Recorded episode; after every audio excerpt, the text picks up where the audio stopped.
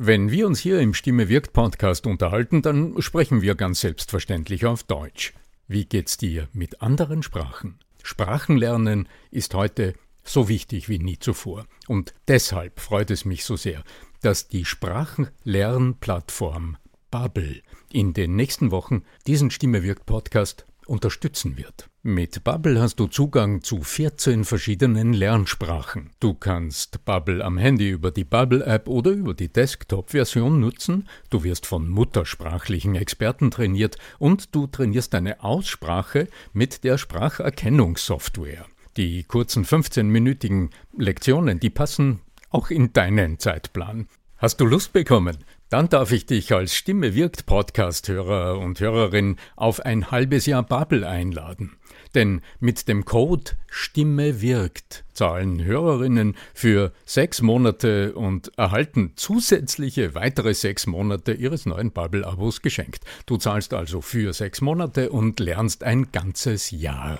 Infos und den Code einlösen kannst du auf bubble.com slash Stimme wirkt.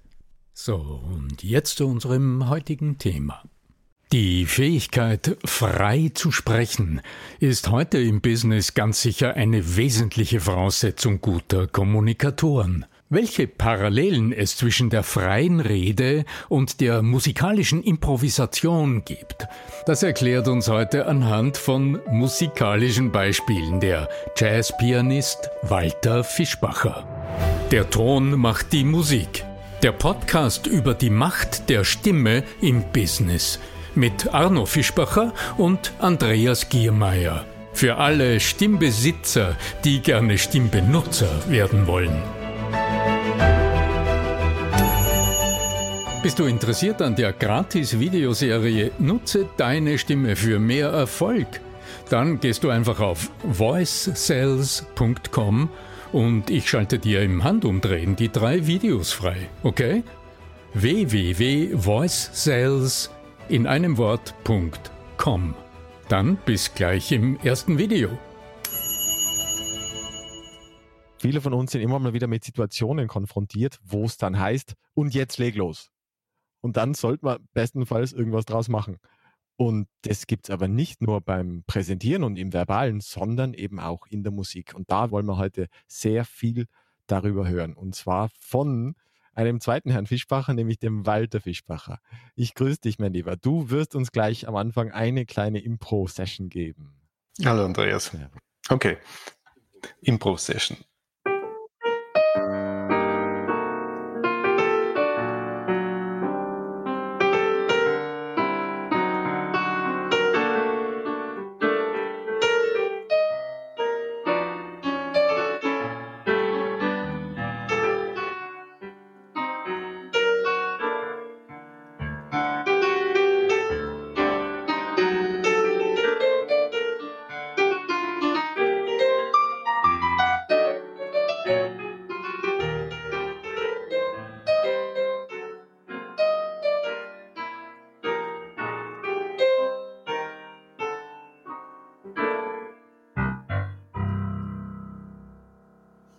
Sehr cool. Lieber Walter, herzlich willkommen im Stimme wirkt Podcast. Wenn es ums Improvisieren geht, klar, da denkt man an Jazz, so wie du jetzt uns das hervorragend äh, gezeigt hast. Ich assoziiere natürlich äh, in meiner Rolle oder aus meinem Blickwinkel etwas ganz anderes, nämlich du stehst auf der Bühne, du hast ein Thema, du weißt im Grunde, worüber du sprichst, aber du weißt nicht, wie du es formulieren willst. Weil das wie du dann sprichst, entsteht im besten Fall im Moment und zwar so, dass es mit dem Publikum kommuniziert. Lieber Walter, äh, was ist denn eigentlich die Voraussetzung, dass man als Musiker in der Lage ist, über einem Thema zu improvisieren? Ja, ähnlich wie in der Sprache. Man muss die Sprache sprechen können. Man muss sie verstehen können.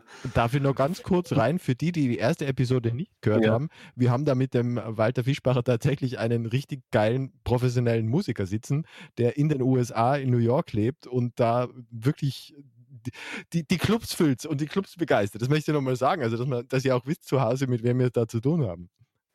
danke, danke. Ja, zurück zur Sprache.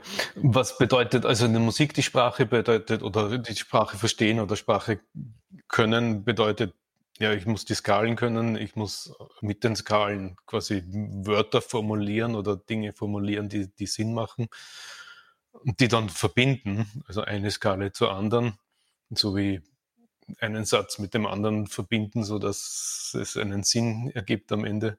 Insofern gibt es da große Ähnlichkeiten, glaube ich. Mhm. Wenn man als so normaler Mensch das Wort Improvisation hört, das verleitet oft zum Gedanken, naja, da spielt jemand einfach drauf los. Was ja auch in der Rede nicht funktionieren würde. Es einfach drauf los, irgendwie macht ja keinen Sinn. Also das heißt, die Kenntnis der Sprache und ähm, ein Geschick im Anwenden von Formulierungen wäre die Voraussetzung. Mhm. Wie, wie schaut es jetzt aber in der Musik konkret aus? Das heißt, wenn du zum Beispiel so wie vorhin über so ein schönes und den Eingeweihten wahrscheinlich sehr bekanntes Musikstück improvisierst, was ist da der Rahmen, der da gesetzt ist und was? Und was unterscheidet sich, lass mich die Frage noch draufsetzen, wenn es eine Gruppe von Menschen ist, weil ob du jetzt allein improvisierst oder ob du in Interaktion bist mit deiner Band, das muss doch auch nochmal ein völliger Unterschied sein. Ja, das ist ganz richtig. Also wenn ich alleine, sagen wir in diesem Fall Piano Solo, auf die Bühne gehe, habe ich natürlich viel mehr Freiheiten. Also speziell in Sachen Form, nicht wie lang ist das Stück, wie lang bleibe ich auf einem Akkord, wann gehe ich weiter ist relativ frei äh, auszusuchen ohne Konsequenzen, weil ich hier allein bin. Wenn ich mit Band spiele, sind diese zerren, ja, dann irgendwann, ja. Genau. Sperrstunde, ja. Hm. Wenn ich mit Band spiele, sind diese Parameter natürlich wesentlich enger gesetzt. Das heißt, mit Band gibt es einen Song, der hat eine Melodie, eine bestimmte Akkordfolge, eine bestimmte Länge. In dem Fall, dieser Song hat 32 Takte. Ja, da spiele ich einmal, wenn ich mit Wein spiele, wird zum Beispiel einmal das Thema gespielt, dann der Erste, der improvisiert, spielt genau über diese 32 Takte mit genau diesen Harmonien. Also das ist jetzt nicht so, dass alle drauf losspielen und Holla Trio, sondern da sind sehr, sehr enge Grenzen gesteckt. Und was ich dann sagen wollte vorher mit, ja, da muss ich die Sprache können, ja, ich muss meine Skalen können, in dem Fall, wenn ich das demonstrieren darf. Mhm.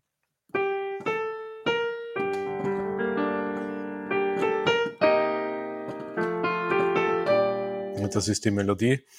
Das ist der erste Akkord. Da habe ich mhm. diese Skala. Im zweiten Akkord habe ich diese Skala. Also da muss ich mal die ganzen Töne wissen. Und dann, das ist wie wenn ich die Wörter kenne. Jetzt muss ich aber Wörter, die Sinn machen, in einer sinnvollen Weise mhm. hintereinander stellen. Das heißt, in dem Fall.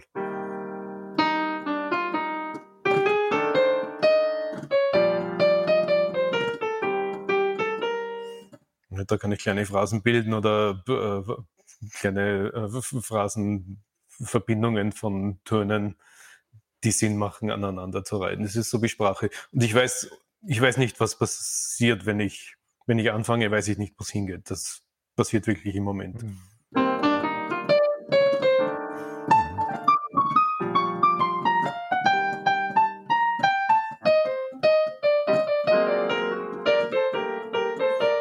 Und das funktioniert, weil ich weiß, aha, das sind die Skalen, ich weiß genau die Form, ich weiß die Akkorde, hat alles Struktur, aber es ist trotzdem frei. Mhm. Ich nehme an, das ist, und ich weiß, wo, wo hm. ich anfange und ich weiß, mhm. weiß wo es aufhört. Mhm. Ist vielleicht äh, auch ein, eine interessante Parallele zur Redesituation, denn auch ähm, sinnvoll überzeugend sprechen wird dir ja auch nur dann gelingen, wenn du im Grunde bei deinem ersten Satz oder bei deinen ersten Sätzen eine Ahnung hast, wohin du willst und in welche groben Teile das, was du formulieren wirst, im Grunde zerfallen wird oder eingeteilt sein wird. Also wie es gegliedert ist. Du hast jetzt von 32 Takten gesprochen, das wäre im Grunde so eine Einheit die sich dann in mhm. veränderter Form wiederholt. In der Rede wird es heißen, wenn ich einen Einstieg gestalte und äh, wenn ich das zum Beispiel so mache, wie wir es sehr oft empfehlen, dass du dir eine Rahmenfrage überlegst. und die in den Raum stellst, dann wirst du im ersten Abschnitt genau darüber dann frei sprechen. Also du wirst Bezug nehmen auf die Frage, die du gestellt hast und irgendwann wird das sich erschöpfen. Das heißt, es wird dann zu Ende sein. Dann werden deine in der Rede, sagen wir mal, die ersten 32 Takte zu Ende sein. Ja? Mhm. Und jetzt muss aber dann ein neuer Akzent oder eine neue Fragestellung in der Rede beginnen, auf die du dann wieder antwortest. Und so man hat eine gute freie Rede natürlich eine innewohnende Struktur und ist nicht so ein Kraut und Rüben, das ineinander übergeht. Also das würde ich jetzt als Nur, Parallele So wie sehen. ich ja Improvisation verstehe, mhm. bedeutet das für mich schon, dass ich am Montag was anderes spiele oder was anderes vortrage als am Dienstag. Also es wird vielleicht dasselbe Thema sein. Also ich spreche jetzt, keine Ahnung, über die äh, Paarungszeit der Bienen, ja, also Vortrag. Und am nächsten Tag spreche ich wieder über die Paarung, Paarungszeit der Bienen, aber es wird ein völlig anderer Vortrag sein, der vielleicht dieselben Elemente enthält, aber vielleicht in einer anderen Reihenfolge, vielleicht mit äh, anderen Schwerpunkten. So, ja. Wenn ich dir zugehört habe, Walter, dann hast du im Grunde anfangs das Thema erklärt. Also du hast mir verständlich gemacht, wie das Thema klingt. Also so, dass ich die Melodie verstehe. Und je weiter du dann fortschreitest im Spiel, desto komplexer darf es werden. Habe ich das, verstehe das richtig? Ja, genau. Also komplexer muss jetzt nicht unbedingt komplexer werden, aber auf jeden Fall mal das Thema vorstellen, klar, wenn du weißt, um was geht. Mhm. Und dann, wie Andreas gesagt hat, Natürlich gibt es viele Variationsmöglichkeiten. Und am Montag kann ich so spielen, am Dienstag ist ein anderes Publikum, ist ein anderer Club, bin ich anders drauf, werde ich anders spielen, ganz, ganz klar. Insofern beeinflusst auch die Zuhörerschaft oder die, die Umgebung das Spiel. Und je mehr Vokabular ich habe, desto besser, desto weiter kann ich ausholen und desto mehr Variationen kann ich, kann ich spielen. Ja, du, du hast ja auch im, im, im letzten Podcast dann ein Boogie draus gemacht und dann ein bisschen rockiger habe ich gefordert und so.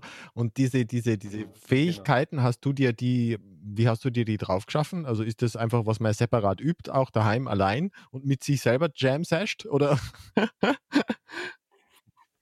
Üben, ja, ja. generell üben. Ja, ja ähnliches ist ja das, was wir promoten, in Anführungszeichen, für, für, für Sprechen und für auf der Bühne. Weil wenn man dann sozusagen auf der Bühne eloquent wirken will, dann lohnt sich das halt dann auch die ein oder andere Sprachmuster oder, oder Geschichten, die einen, eine besondere Wirkung auch haben, also hypnotische Trichter und ähnliches, was Arno auch wieder mal immer wieder verwendet, äh, vorab zu üben und zu lernen. Ja? Auf jeden Fall, auf jeden Fall. Also nach dem Motto, wenn man die Asskarte nicht im Ärmel hat, dann kann man sie nicht rausnehmen. Ja? Ja. So, so, ist es, so ist es auf jeden Fall. Also ich kann sie an, an Skalen demonstrieren. Also nehmen wir wieder den Song. Also hier habe ich zum Beispiel C-Moll, ne? die Skala geht hier. Und da gibt es tausend verschiedene Möglichkeiten, wie ich die Skalen verwenden kann. Ich kann da jetzt Akkordtöne nehmen also jetzt improvisiere ich zum Beispiel mit Akkordtönen.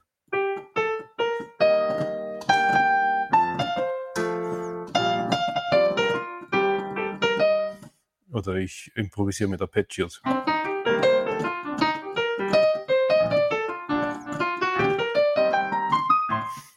Oder ich improvisiere mit äh, chromatischen Approach-Noten.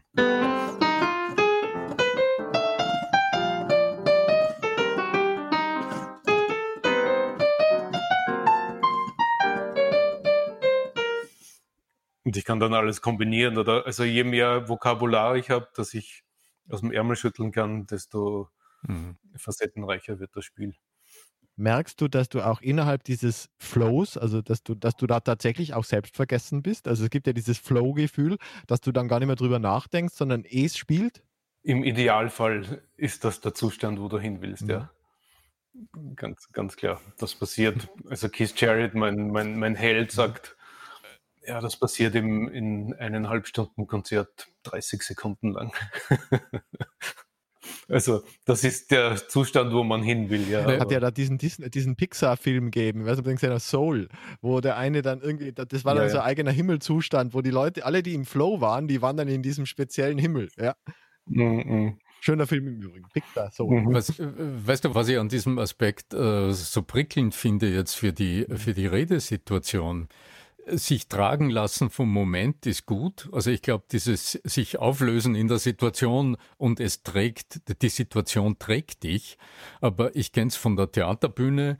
Natürlich, wenn du das gut geprobt hast und wenn es äh, im Grunde da ist, weil du auf das zugreifen kannst, trotzdem wehe, du schaltest deine steuernde Instanz innerlich ab.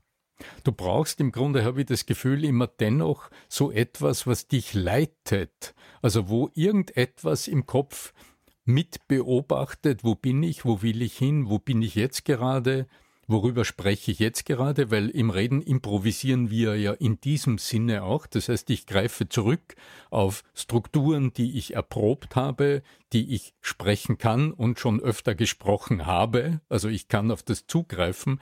Aber irgendetwas in mir will mich lenken, weil in der Rede, so ähnlich wie in der Musik, so wie ich es jetzt höre, habe ich ja äh, irgendwie ein Ziel, auf das ich hinlanden will.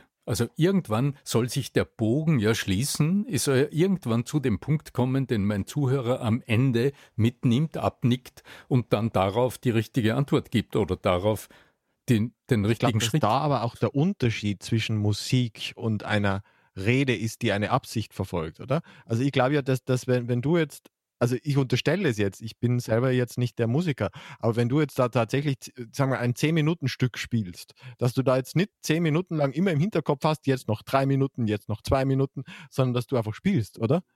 Oder ist das jetzt einfach so eine Unterstellung? Hm. Ich nehme das nur so wahr. Ja? Ich bin ja der nicht, Zuhörer. Nicht unbedingt, außer das Set muss um 8.50 Uhr enden. Aber im Prinzip, ich glaube, so diese 10% an Kontrolle sollte schon da sein. Also da stimme ich mit, mit Anna mhm. zu. Also dich jetzt selbst völlig vergessen und alles ausschalten. Naja, alles geht ja nicht. Ich meine, klar, du merkst schon, dass du auf der Bühne bist. Ja, ja. Andreas, ich habe so gemeint. Wenn du eine Rede hältst, also wenn du präsentierst, ganz banal, wenn du vor deinen Kunden stehst und sprichst, dann ist immer gut, wenn du den Anfang mhm. vorbereitet hast, aber das genügt nicht. Du brauchst auch das Ende. Du musst wissen, worauf ja, läuft klar. das Ganze hinaus. Darüber denkst du natürlich während des Sprechens nicht nach, aber ich, äh, ich kenne es nur als Zuhörer von der Musik so, dass so ein Autumn Leaves am Ende auch ein Also Ende Vera Birkenbiel hat es immer, also diese also, Steine im Fluss genannt. Sie hat gesagt, sie hat gewisse Dinge in Vorträgen immer vorbereitet, da kann sie immer draufspringen, also wie wenn man durch einen Fluss durchspringt, äh, damit man eben ja. nicht unter, untergeht, weil das Wasser dich mittreibt, dass du immer wieder auf einen Stein landen kannst, den du vorher vorbereitet hast.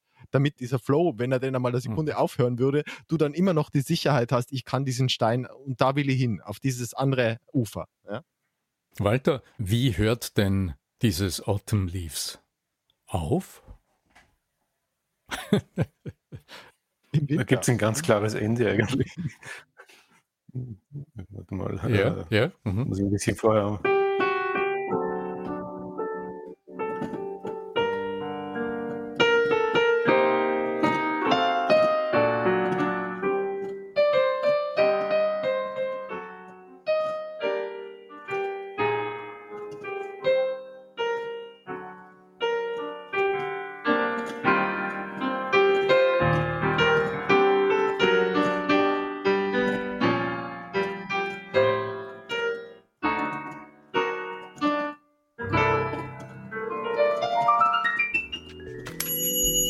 Bist du interessiert an der Gratis-Videoserie Nutze deine Stimme für mehr Erfolg? Dann gehst du einfach auf voicesales.com und ich schalte dir im Handumdrehen die drei Videos frei, okay? www.voicesales in einem Wort.com. Dann bis gleich im ersten Video. Auch wenn du wahrscheinlich, als du begonnen hast, nicht gewusst hast, wie genau der Schluss ausformuliert sein wird. Aber das gedankliche Ende des Songs, das ist wahrscheinlich schon präsent, wenn du beginnst. Oder wie erlebst du das? Ja, klar. Also die Formel ist in dem Fall klar. Das ist ein Tag von zwei Takten, der hinten dran kommt. Also die, die letzten vier Takte werden dreimal gespielt. Also das ist so das Standard, das Standard-Ending von, mhm. von Jazz Standards eigentlich. Das ist relativ klar und vorgegeben. Darf ich dir, Arno, ich weiß nicht, hast du Impro-Theater gespielt? Da wäre die Frage dann genauso passend. Da bist du ja auch in diesem Feld von, kann man mal, Mitspielern, hast aber im Prinzip nur zu reagieren und zu agieren, das ist ja auch so dieses Spiel, das irgendwie so, also so, ja, dass, dass es äh, nichts Fixes gibt, aber auch, du musst dich trotzdem irgendwo in der, innerhalb eines, eines Systems aufhalten. Das sind wir wieder in diesen systemischen Ding drin, ja. Naja, aber das, soweit ich's, also ich habe ab und zu mal experimentiert ja. mit Impro-Theater. Da haben wir im Stimme.at-Netzwerk ja auch äh, mit dem Matthias Schlossgangl einen Experten ah. in Linz sitzen. Auch dort natürlich ist, ist sehr viel Freiraum. Also da, da ist natürlich das, was kommt, wenn du auf Zuruf des Publikums agierst, okay, das kannst du nicht vorbereiten, nee, nee, weil du weißt ja, nicht, was ja. kommt. Gibt es ja auch Fernsehsendungen, die das machen, ja? Ganz richtig. Was aber jetzt im Hintergrund die Sicherheit gibt, ist, dass du, weil du weißt, wie das funktioniert, also du weißt nicht, worauf du reagieren sollst, du weißt aber, welche Freiheiten du dir nehmen kannst und wie viel, äh, wie du auch die nötige Spontanität erzeugst, um das nächste Unerwartete aus dir abzurufen. Allerdings wirst du merken, dass auch im Impro-Theater, wenn mehrere Spieler miteinander spielen, es immer wieder zu einem Schluss findet. Und die Struktur, wie dann dieser Schluss entsteht, das ist wieder das, was im Impro-Theater auch trainiert wird. Also, dass man nicht uferlos, endlos weiterspielt, sondern dass es Vereinbarungen gibt, wie kommt zu am Ende. Und wie landet man? Man weiß noch nicht, wo eigentlich, aber wie landet man dann am Ende? Ja. Also es ist immer ein Rahmen gesetzt. Und ich glaube, das ist, das ist, das räumt mit diesem Missverständnis auf äh, Improvisation, sowohl jetzt am Theater als auch in der Rede, in der freien Rede, als auch in der Musik wäre etwas völlig Freies, was keine Form kennt, sondern improvisiert wird auf Basis einer gedanklichen Struktur, ich will es mal so nennen. Ja. Mhm. Was wären denn jetzt, um es nochmal negativ abzugrenzen, Walter, was wären denn aus deiner Sicht, was sind denn aus deiner Sicht die größten Fehlerquellen beim Improvisieren? Oder was ist das, was manchmal schief geht oder was nicht funktioniert? Fehlerquellen die Form schmeißen, wie man so schön sagt. Also wenn wer aus der Form rausfliegt und dann Aha. nicht mehr weiß, wo die Mitmusiker ja. sind, das ist ein Problem. Ja, nicht zuhören. Mhm. Nicht zuhören ist ein großes Problem. Sagen wir, der, der Soloist spielt und der Begleiter spielt in der gleichen Lage oder spielt zu viele Noten oder begleitet eben unsensibel, sodass es den Soloisten nicht unterstützt. Das wären so die, die zwei größten Fehler, die oft passieren, würde ich mal sagen. Wo, womit wir wieder beim, mhm. beim Zuhören werden und wie wichtig das eben ist. Ja, ja, also das ist auch das, was ich aus unserem ersten Gespräch schon als besonders wesentlich herausgenommen habe, als wahrscheinlich die wesentlichste Parallele zuhören. Also äh, unter Mitmusikern. Dialog, das ist, obwohl der andere schweigt, ist ein Dialog ist. Und das ist ja das Spannende. Weißt du, was ich meine? Ja, das ist das, was auf der Rednerbühne äh, das Um und Auf ist. Da hast du zwar keine Mitspieler. Ja, aber auch, auch auf der Bühne, auch wenn, du, wenn du Musik machst, so wie ich jetzt mhm. Walter verstanden habe aufeinander hören. Mhm. Ja. Auch in der Moderation, also wenn du jetzt auf der Bühne bist und moderierst, wenn du nur das, was du vorbereitet hast, äh, abspulst, wird es auch nicht funktionieren, sondern das ist. Du bist Ansager. Ja. Ganz genau. Also das Zuhören ist ja. die Schlüsselkompetenz. Allerdings, was ich jetzt aus äh, unseren letzten Minuten sehr wesentliches Parallele mitnehme, das ist in Kenntnis eines vereinbarten Schlussakkords beginnen und zu wissen, dass selbst wenn du ganz frei sprichst, weil du gerade aufgefordert bist über etwas, Herr so und so, Frau so und so, äh, sagen Sie uns doch bitte zu diesem Thema schnell, ja, mhm. dass du dann weißt, wie kannst du beginnen, also welche Möglichkeiten einen zuhörerorientierten Einstieg kannst du gestalten als Fixpunkt? Und gleichzeitig in dem Moment bereits eine Idee haben, welches Ziel du mit der ganzen Sache erreichen willst. Also bei der Rede hat man dann natürlich ein bisschen andere Absichten als, auf der, als, als Musiker auf der Bühne. Also im Bewusstsein des Ziels äh, zu beginnen und die Struktur halten und zuhören. Walter, es ist mir ein großes Vergnügen, dich hier äh, in unserem Stimme wird, äh, wirkt Podcast zu hören. Wenn euch gefällt, was äh, wir hier tun, dann spart nicht mit Rückmeldungen. Also zuhören ist eine Kunst, aber ab und zu mal sagen, wie es war, äh, Feedback geben, ist natürlich eine große, große, eine Wertschätzung. Darum spart nicht damit, gebt uns doch Rückmeldung, zum Beispiel auf podcast.arno-fischbacher.com bevor du jetzt den, einfach den Stoppknopf drückst, darf ich mir nur ein Outro wünschen. Ein musikalisches. Ein Schlusspunkt, sehr gut. Den habe ich eigentlich schon gespielt.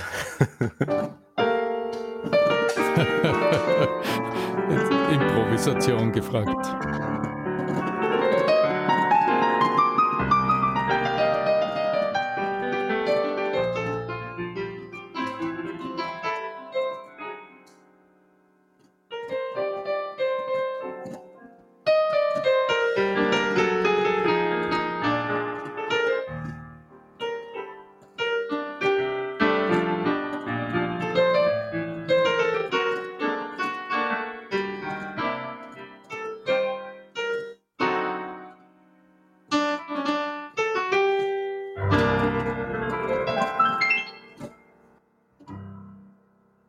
Walter Fischbacher am Keyboard. Lieber Walter, danke für deine Gedanken und für deine Musik. Den Link zu deiner Webseite walterfischbacher.com findet ihr auch in den Show Notes. Ich wünsche euch gutes Gelingen bei euren freien Reden, bei eurer Improvisation beim Reden und Präsentieren. Möge die Macht der Stimme mit euch sein. Euer Arno Fischbacher.